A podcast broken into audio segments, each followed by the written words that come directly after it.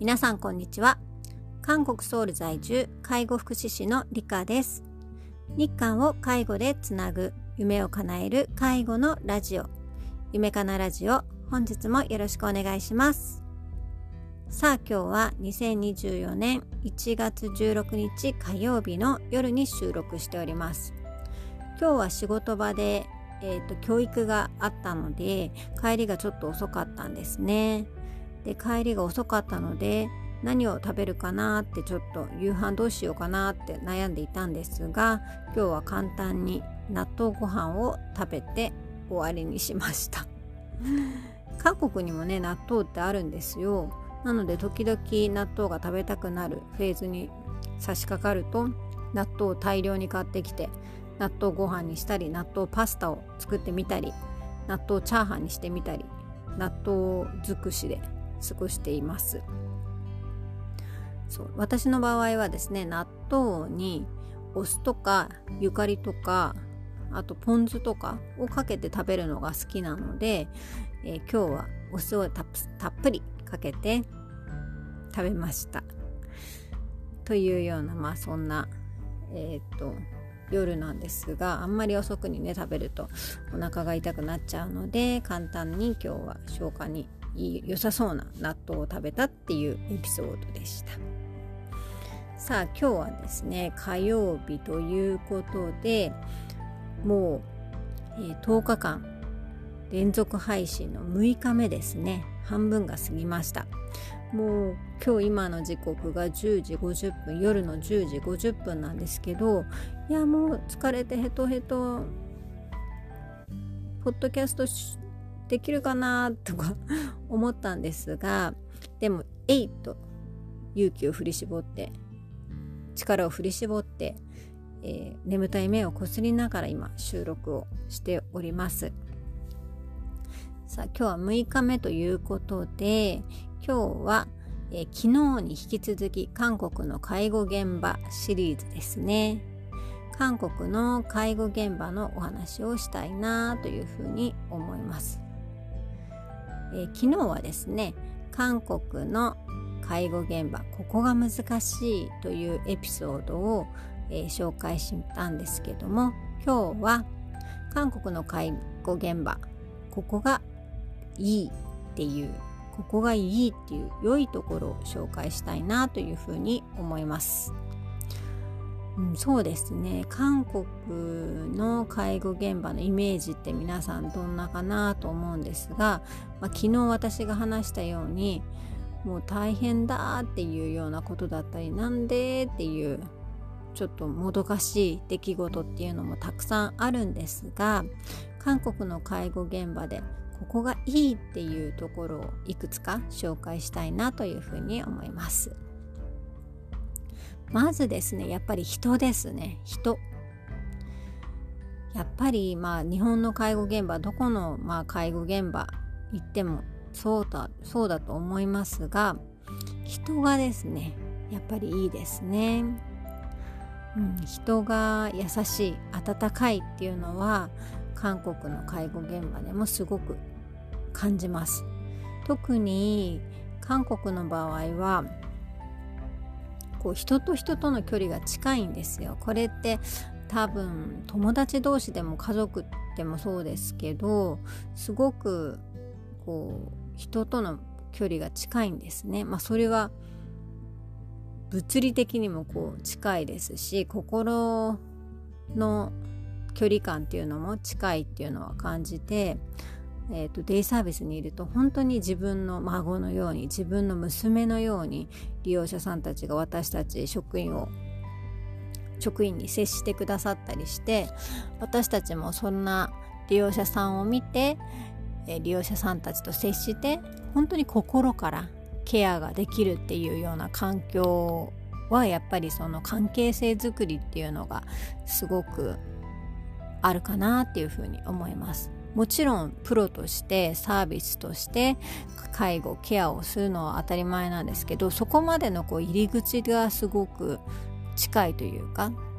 もう一回仲良くなってしまったり一回こう出会って関係性を作ると本当に近い存在として、えー、お互いに接することができるので、うんと難しいケアであったりとか、まあ、そういうのもちょっとハードルが低くなるというかそういうふうな関係性づくりに必要なそういう人との距離感っていうのが近いっていうのがすごく韓国の介護現場であのいいなーってあったかいなあったかいなーっていう思うところですね。それは職員同士でもそうですし、うん、とにかく人とのこう関係づくりっていうところで韓国の現場はすごく温かいなっていうふうに思います。うんとそうですね。あとはですねうん、これはいい面と言ったらいい面だしこれからの課題と言ったら課題なんですけど、うんとまとにかく韓国の介護現場ではまだまだこう伸びしろがあるっていうんですかね。自分でもこう現場で働いていて自分がこう当たり前だと私がもう当たり前の本当処方の処方だと思っていたような出来事がすごい大発明のように、えーと、接してくれる そういうあそんなこと思いもつかなかったよとかって言ってくれたりとかあのそういう新しいものとして捉えてくれるっていうのはすごく新鮮ですね。うん、なので毎日なんか自分が提案したりすると提案したりするレベルが何て言うんですか。本当にあの数学のテストで言うと問い1みたいな数字の計算だけのものみたいなそういう計算問題みたいな簡単な単純なそういう出来事たちをクリアしていくっていう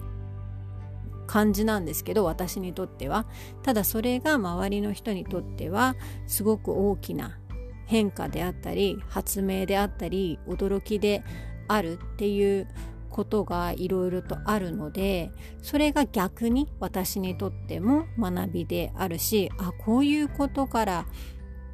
なんだっていうふうに新発見にもなったりとか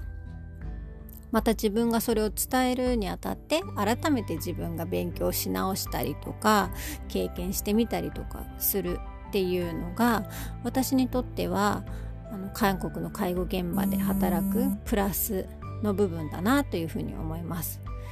まあ取り方によっては捉え方によっては毎日毎日問い1の問題をやっているって成長につながるのかなっていうふうに思うかもしれないんですけどでもその統一の問題を簡単な課題をどんどんどんどんクリアしていってまたステップが上がっていくステップ2に上がっていくっていうその過程を見られたり経験できるっていうのはあんまりないことなのでそれをこうこの年になってこのこの経験を積んでこのそうですねこれだけ経験を積んだ中でそういうところを体験できるっていうのは、まあ、韓国のそれも介護現場だからなのかなっていうふうに思ったりもします。うん、っていうところが韓国の介護現場のいいところかなっていうふうに思います。はい、人が温かいっていうところと伸びしろがあるのでいろんな課題がまだまだ目新しい課題がチャレンジしなければならない課題がたくさんあるっていうのが韓国の介護現場の魅力かなっていうふうに思います。まだまだたくさんの魅力がありますし一人一人の利用者さんであったり一人一人の職員の方を紹介して行きたいぐらいなんですけども楽しいことや嬉しいこといろいろあるんですがちょっと最近のポッドキャスト15分とか長めになってしまっているので私的には10分ぐらいで収めたいのがベストなので今日はこのくらいでちょっと締めていきたいなというふうに思います。はい10日間連続の配信ちょっとね語りが多くなってしまって、長いと聞きづらいかなと思って10分ぐらいで収めたいなっていうふうに思います。今日は韓国の介護現場のいいところっていう魅力についてお話をしましたが